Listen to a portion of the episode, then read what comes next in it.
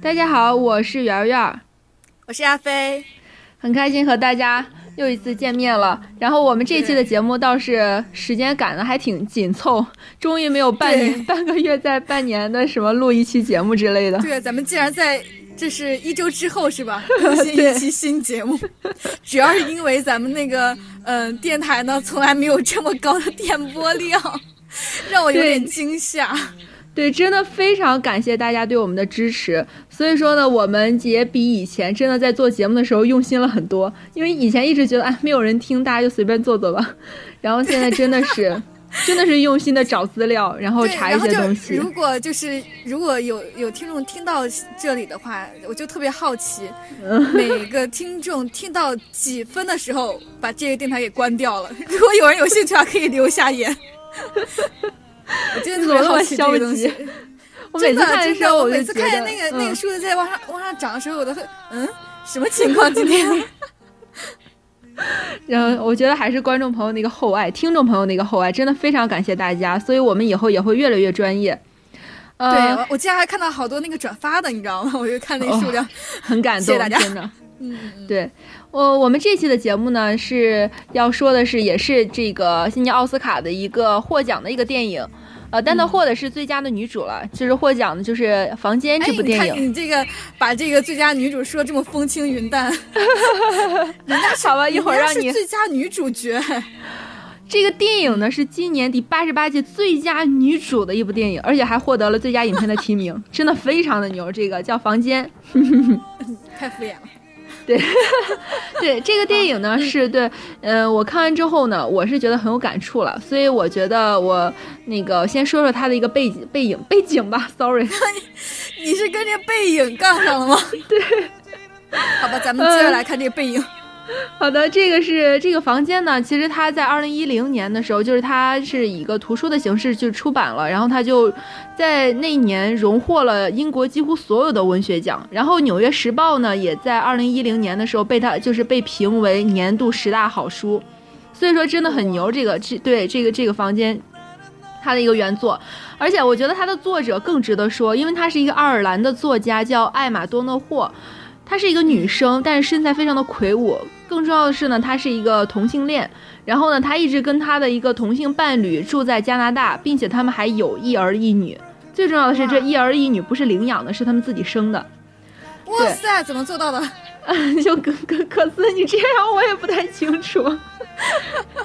对，应该是代孕，或者是跟其他的一些人，就对，反正就是他们两个是有孩子的，而且一个七岁，一个五岁，可能就是什么人工那个，对，人工受精之类的。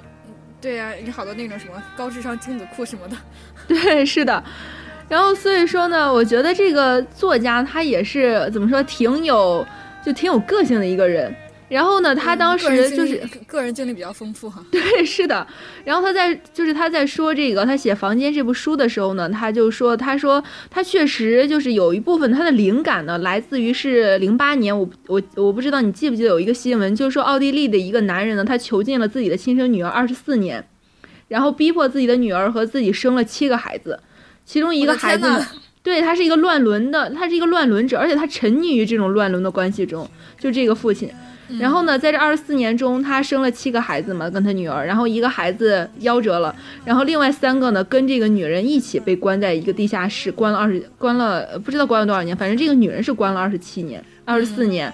所以说，这个他的灵感来自于此，但是呢，他在写这本书的时候，他并没有把它想作为一种，就是很有，就是或者是很肮脏或者很强调这个他们这这多这么多年受到折磨是吗？对他没有，他这个电影你没觉得他并没有一种让人很绝望的一种情感。就虽然说一直很淡淡的忧伤，但是从因为他是从五岁的孩子杰克，就是他的一个眼光去看的时候，去去一个视角去看的这个电影，所以这个电影整体来说，就是包括他作者也想打造的是一种基于现实主义的一个童话故事，就不是那么的绝望，也不是那么的恐惧。他想做的就是一种童话世界的一个建立，对，这是他创作的一个初衷。所以说，当这个故事出来之后呢，我觉得也可能是跟其他的很多就是以往类似的小说不一样的地方，所以才受到大家如此的一个欢迎，就是所以说才被评为一个就是《纽约时报》十大好书之一嘛。所以我觉得能理解。然后我看的时候也确实会感觉到这种情绪一直蔓延着。对，这是他的一个比较充满那种浪漫主义色彩的感觉。对，是有一点。小孩子的世界里面。对对对，一会儿咱们可以在具体的时候再具体说。呃，那么灰灰，你有没有就是一些获奖的情况？嗯，他这个是确实拿了很多提名，但真正就是获得的相对来说比较重，嗯，就是分量比较重的话，那就是金球奖和奥斯卡的最佳女主角。哦，那也很不错，因为这个导演呢，他其实就是他大概只导了四五部电影，对。哦，反正这部片子呢，他这个最佳呃，就这个剧本和那个。呃，嗯，什么最佳影片也提名了好几个，但都是都没有拿到，因为可能今年这个，对对对，就都只是提名。不过提提名也算是对他们的肯定啊。对呀。但是 对，然后嗯，这个小男孩呢，也因为这个电影拿了好几个那什么，就类似于最佳男配角，然后哦，小男孩超棒的，呃，新人什么的。嗯，是的，是的。哦，我觉得这个确实他，我觉得他应该获得他应有的一个荣誉。像刚刚我所说的，就是他的，包括你刚才也提到了是奥斯卡的女主，就是说到这儿，我就不得不说这个电影中的一些人物的一个表演。你觉得女主的表现怎么样？嗯，我觉得还不错啊。对，那你觉得小男孩呢？我觉得小男孩反而是惊艳我。嗯，小男孩我觉得是很太有天赋了，你知道。是的，对，把这个角色我简就是，哎呀，特别佩服，就这个这么小一个年龄却能就是演特别到位，对，其实演的不像演的那种感觉，你知道吗？是的，是的，对，因为他是零六年的一个一个小男孩，他是零六年出生于加拿大，然后他叫这个雅各布特伦布莱，他演过《蓝精灵二》，然后呢，就是就是一个小童星。但是这个电影里面，我觉得他对于童星的要求是很严格的，因为这个小男孩他跟平常普通的小男孩是不太一样的，所以我觉得他演出来那种神韵。因为这部电影里面，我觉得这个小男孩这角色反而承受了更多的那个，呃，怎么说呢？嗯，就有很多需要他真正的用演技，也不能说用演技去表现出来一些东西。我觉得他做的很好。对，就是你你想说，就是说他并不是单纯的演，他更多的还有一种就是心灵上的也好，或者是跟普通人不一样的点儿也好，就是他都表现出来了。对，然后所以说我在看的时候，可能因为小男孩太过于出众了吧，然后所以说导致我就忽略了这个女主的演技，你知道吗？我就一直在觉得，哇，我说这小男孩怎么演出来的？因为你知道我我大学的时候是演过一些东西的，然后演的时候你会觉得演演东西真的很难。就是作为一个专业的演员是非常难的一件事情，然后所以说我就觉得哇，一个小男孩演出来这种感觉很不容易。我记得有一点就是，你还记得吗？就是他们刚刚到医院，然后就是他妈妈还在睡觉的时候，小男孩第一次睁开眼睛下床的时候，第一次踏到去站到那个是窗边，然后摸着那个墙，他就觉得哎，这一切都是真的吗？对，然后包括他脚踩到地上，就小心翼翼的去试探这个地面的时候。我都觉得哇，这个这个表演，他的一些动作，然后整个的神态，对，真的超有天赋。嗯，对。所以当时就有很多人说，就是觉得他应该被提名那个最佳男主角。如果真的获得了，今年所有 就是影片里面表现最好的。对，但是如果真要获得，是不是也要天呐，这要打破记录了？六岁啊，获得奥斯卡最佳男主。十岁，十岁，今年十岁。今年十岁哦，对对，十岁，对对对，是的，嗯，呃，那你觉得女主的演技怎么样？我觉得也挺好的，因为我我今年那个是奥斯卡的影片也也都没有看全，所以说我觉得他相对来说还不错，没有说嗯什么不能理解或怎么样的。嗯，你看那个卡洛尔了吗？没有，但是他跟那个就是呃那个叫什么，就是那个粉丝给他们那个 CP 取的名字。啊，我忘记了，我知道，嗯，对对对，我我觉得应该也不错吧。是因为我今年看了奥斯卡的颁奖礼，然后，然后我就觉得有好多提名的，因为我看了一些就是比较比较火的这几部电影，就是就得提名的这些几部电影，我觉得其实。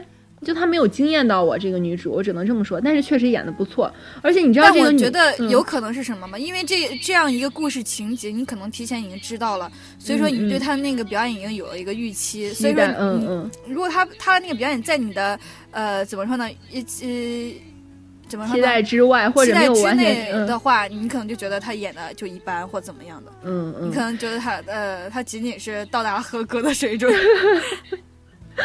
是的，有这样一种原因吗？有可能有可能。嗯但是呃，你知道这个女生她在零七年的时候演过《绯闻女孩》哎，啊，是吗？对呀、我觉得也是有点不可思议，因为她其实、这看来每个人的那个潜力都是无限的。对其实她也是个童星，就是她八九年的也好小啊，然后八九年的一个女生，她是从小在迪士尼频道，然后就开始演各种你知道迪士尼出品的，就是那种嗯电视剧啊，或者是这种小东西或者小电影之类的。然后嗯最重要的是，他也出过专辑，但是他专辑只卖了四千多张，所以他就黯然退出歌坛。好吧，对，嗯，实际上我觉得这部片子，因为它好像是一个独立制片，对吧？就是呃是一个独立电影，然后，呃，我觉得能够有现在这样一个规模的传播，或者是就是获奖这种情况，我觉得也是很难得的。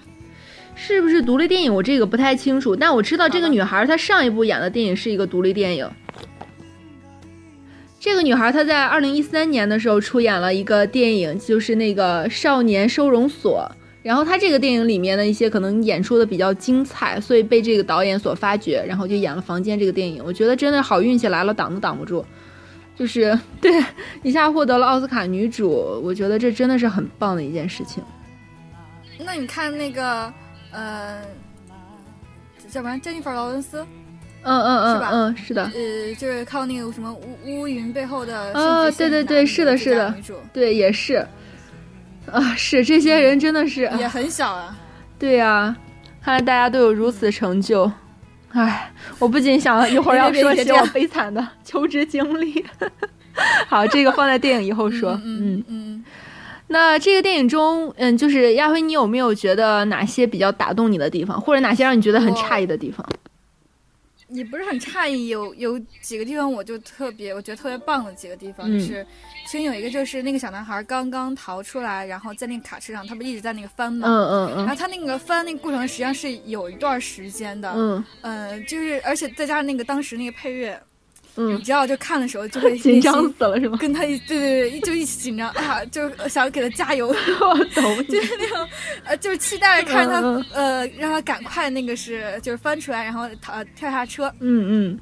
然后等他翻出来的时候，躺在那个就是卡车上面，嗯，然后就看着他这个从来没有见过这个天世空，界，对，然后、哦。对天空，他就注意就呃特别专注的看天空啊，然后这个嗯。树叶啊什么的，这些这些东西真的是存在的。当时我就。特别的感动，会有那种、哎呀要好好珍惜生命的那种感觉，你知道。然后还有一点就是他最后，嗯，因为你知道他后半期，呃，说实嗯话，这个电影的节奏是跟我想象中的不太一样。嗯因为我本来以为他可能会把这个主要的精力放在这个逃跑他们如何逃跑，嗯对对，如何逃跑的这一段上面。是的，然而他并不是这样，而他嗯，就是前半部分基本上差不多半个小时，不到一个小时就把这段，给是的，结束了，然后把更多的精力可能放到他后来这个回归生活呀，嗯或者是嗯，就是怎么跟这个世界融合这这对上面去是的了。然后我就觉得比较嗯，这节节奏我挺喜欢。然后嗯嗯，他就是到最后还有一点的时候，刚开始的时候不是这小男孩不太能接受这个世界嘛？嗯嗯嗯，后来他接受这个世界之后，他妈妈嗯可能就有点儿就是崩溃那种，精神可能有点崩溃了。是，然后呃就离开了一段时间。最后那小男孩就是呃主动提出要回去看看那个屋子，我就有点对对对诧异。是，他竟然愿意回去，可能那个可能那些童年生活在他呃就是生命里并不是那么的嗯、呃、悲给他带来很惨对很大的或者伤害绝望对对对对对对所以我就还是很诧异的。他最后跟他那个房间里面的里里面的每一个物件都在说、啊，呃什么，你知道呃水池再见怎么怎么你知道我哭成什么样吗？我在看到这一段的时候，就莫名其妙，特别的难，就是很 感动也好，或者其他一种情愫也好，我觉得对于对于他曾经的生活去说再见的时候，这个场景很感很打动我。嗯嗯是，还有就有一个就是细节吧，就是嗯刚开始的时候，就他刚回到那个家地方、嗯家的时候，有有一天他那个。嗯、他姥姥带着他去做那个饼干还是什么的，还是做面啊、呃，cupcake 对对对对对，做那个纸杯蛋嗯，糕对对对，然后嗯，然后他就问他说：“哎，你以前住的那个房间是是就是呃小很小吗？”嗯，然后那小男孩说：“不，他很大，他们他就是走不到尽头。”对对对，这句话给我印象很深。是的，对，然后然后等他再回到那个房间的时候，然后他就问他妈：“妈妈，真的是这个房间吗？它怎么这么小是的，对？”你记得记得？对，我觉得这个就可能他在没走出房间的时候，因为他一直认为那个房间就是一整个世界，所以他觉得房间很大，那就是他的整个世界。当他真正回归了这个大世界的时候，他发现那原来只是一间屋子。我所以我觉得导演有很多这个前后呼应的这样一个结构。嗯，对吧？包括你刚才所说的，就是再见什么什么，再见什么什么。嗯其实你还记得他五岁生日那天，他说他说早上好什么什么，早上好什么什么。嗯，对，我觉得到啊最后都会有一个就是补充。对，嗯，这是刚刚导演是个很细致的导演。这是一个处女座的导演。对我印象比较深刻的，你知道是在哪吗？就是他在，就是也是，就是在他那个，就是，呃，老尼克的那个，就是那个车上，然后翻滚，最后他跳下来的时候，就在那个车慢下来，他跳了跳下去之后，嗯，然后有一个牵着狗的外国人，你知道吗？就是牵着狗的一个人，然后他就撞到他了，他就不停的说啊不好意思小姑娘，他一直以为她是个女孩儿，然后后来那个就是对对对对对，他呃很多人都会觉得都用那个 she she 对 she 什么对来代替他，对，然后他父亲就是对，确实是他父亲。他父亲把他抱走的时候，就是那个老尼克把他抱走的时候，然后他就一直在挣扎。然后这个男人就说：“哎，你到你想跟我说什么吗？你你怎么了？”然后说：“你手上东西是要给我的吗？”然后那个那个老尼克就说：“说你不要多管闲事儿。”然后他就开始喊：“妈妈救命！”然后这个男的就开始说：“说先生，你如果再这样，我就要报警了。”然后那个老尼克把他丢下来，就自己汽车跑了，就自己开车跑了。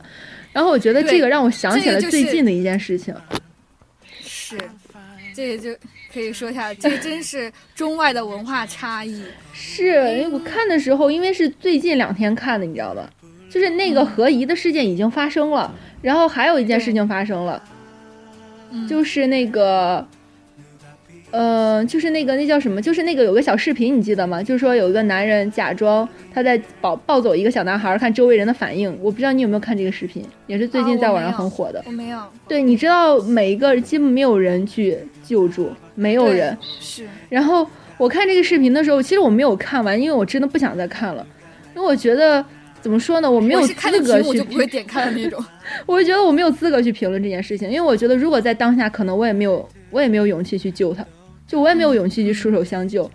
所以我当时看到这一点的时候就很有感触，我觉得可能这个就是大家保护孩子，就是保护儿童、保护妇女，或者是那种就是就是怎么说呢，处于弱势人群的一种保护措施，不是那么的好，就大家可能都有一种少管闲事儿的感觉。首先是少管闲事儿，其次呢，就是很多中国人会觉得这是人家家务事，你不要管。对，哎，这个，对，即使说自己无法判定这个孩子是到底是不是他们家的，呃，嗯嗯，或者怎么样，但是我觉得是在外国来说呢，他们会觉得，即使这个孩子是你家的，嗯嗯你也不能这样对他。你我也有义务去报警，让警察来收拾。对，这个好像在哪儿看过，应该也是最近看的。就是说，就好就好说是这个警察呢，他是就大家就是纳税人嘛，他就是确实是被大家给养起来的，那他就有义务去解决每件事情，哪怕这个事情真的是你误会了，但是你可以报警让他来解决。万一不是误会了呢？因为他本身就是来做这件事情的。我觉得这个话说的挺好的，就是大家动动手，如果看到。怎么说？如果看到不太合理的地方，或者你觉得奇怪的地方，我觉得大家动动手报报警吧，因为真的是，万一是真的呢，我觉得还可以解救一下。这就哎，还是就是整个文化氛围差异比较大，对不，是一两天就能解决的，你知道吗？是是的，我觉得还是尽量呼吁一下，因为嗯因为我自己是报过，警的，你还记得吗？咱俩是去啊那个。我记得，对，然后其实当时我觉得，其实说实话很尴尬，你知道吗？我觉得幸好你在我旁边，如果是我自己一个人，我觉得我会尴尬死，不知道为什么，就会有这种尴尬感。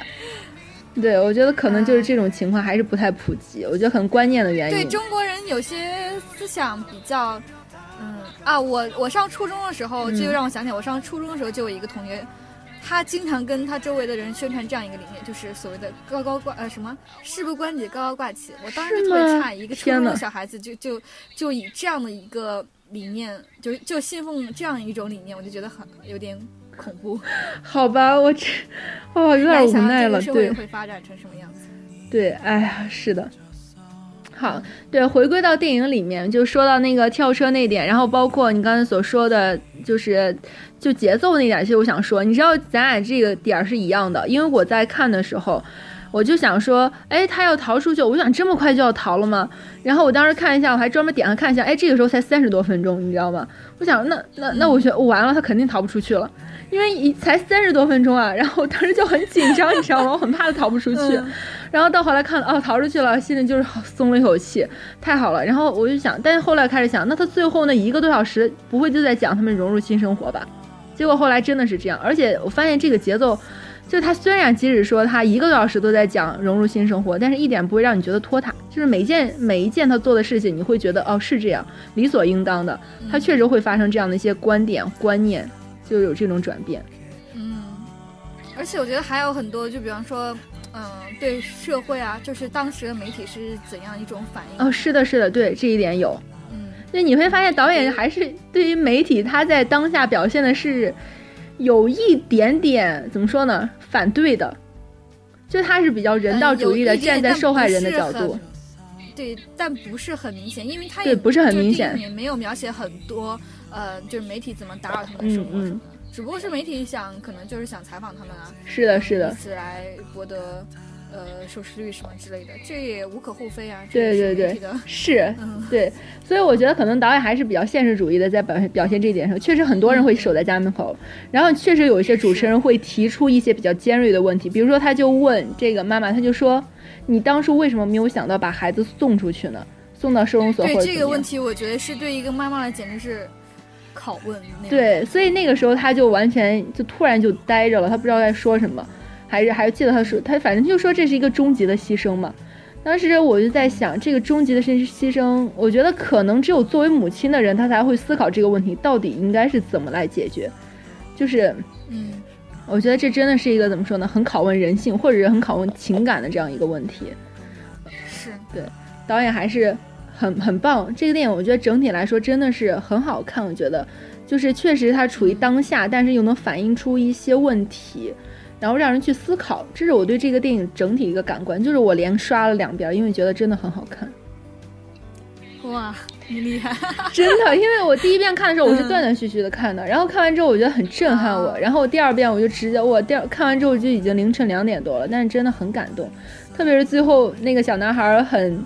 怎么说很成熟的就扭头说妈妈去给房间说再见吧，然后那个那个女人她就动动嘴唇用唇语说了一句说 goodbye room，然后当时哦那个泪啊你知道吗，就开始狂哭。嗯嗯嗯，对。但整体来说当然是质量很好的一部了。对，质量很好一部电影，所以说推荐大家去观看，然后。我觉得如果有有时间的话，也可以去看看原著。我觉得可能原著也会更好一些，或者因为它很多电影表现不出来的东西，可以通过书来表现嘛，文字来表现来体现。嗯，可能心理作用，不，心理活动什么的。对，嗯，好的，那这部电影咱们说到这儿就结束了吧？嗯，差不多了。嗯，那咱们开始说，我想说说自己的求职经历。行好。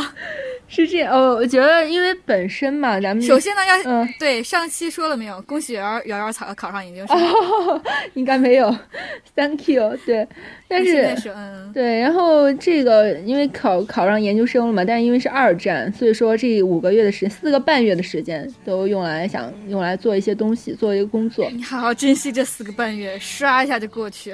啊，那你觉得这四个半月应该用来做什么呢？我觉得实习是个不错选择，你可以选择嗯实习，因为你从现在到九月份还有很久。对对，是的。实习到八月，然后最后一个月可以用来毕业旅行。对，是个好办法。因为当时我去实习的时候，你知道我现在有一种状态，就是我去面试了几个公司，我发现大家对，因为我是学学电影的嘛，就是学广播电视这一块的。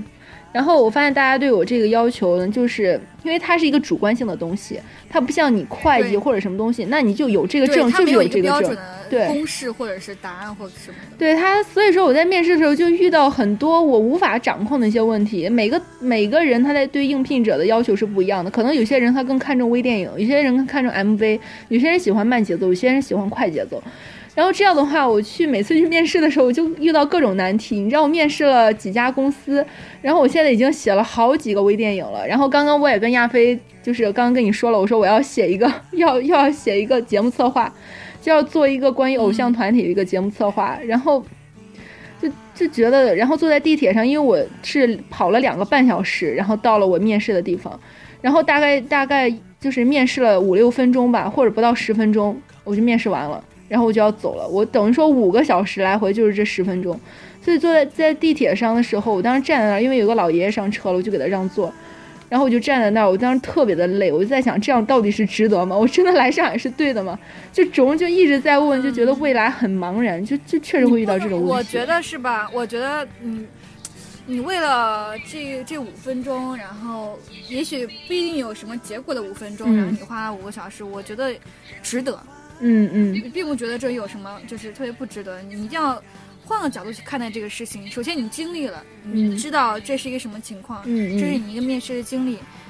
其次呢，这是你一个机会，说不定你就被选上或干嘛的。你不能说，哎呀，我我我就是这这个这个面试他肯定要我，我才去，什么？会，我觉得我我可能就老是抱着这种态度。我觉得如果他不确定的话，我就不想去做了。我老是有这种这种想法。嗯嗯。哎呀，反正这是我最近一些感触吧。我就觉得，如果大家还处在学生时期的话，我觉得还是好好学习，然后尽量呢就是实践，就是就多实践一点。就如果有实践的机会，一定要多实践一点。就是大家在以后应聘的时候，我觉得可能会更有拿得出手的一些作品，或者是拿得出手的一些东西、一些证书什么的，可以去呈现给你所应征的一些地方。嗯，我觉得也是学，嗯，对的，学习很重要，对的，专业能力是的。灰灰，你最近有什么要分享的事情吗？我我最近，我跟你比起来，我也都是些特别细碎的事情。真的假的？就是 就是，哎，好吧，嗯嗯，行。那如果这一段有什么好的电影的话，我们也会可以去向大家去推荐。呃，也谢谢大家去收听我们的节目，真的很感谢大家对我们的支持。嗯，谢谢大家。那好，那咱们这期就这样。你太敷衍了。好的，谢谢大家。啊，我我真心谢谢大家。好的，那我们下期节目再见吧。拜拜。拜拜。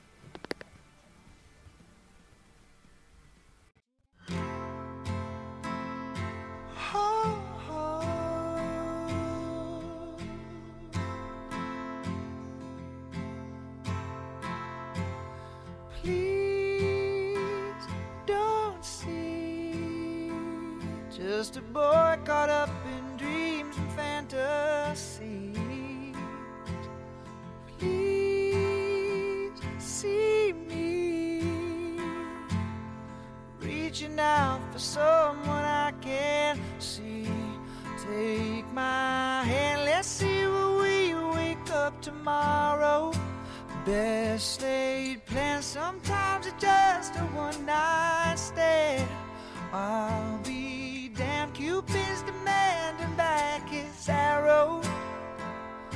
let's get drunk on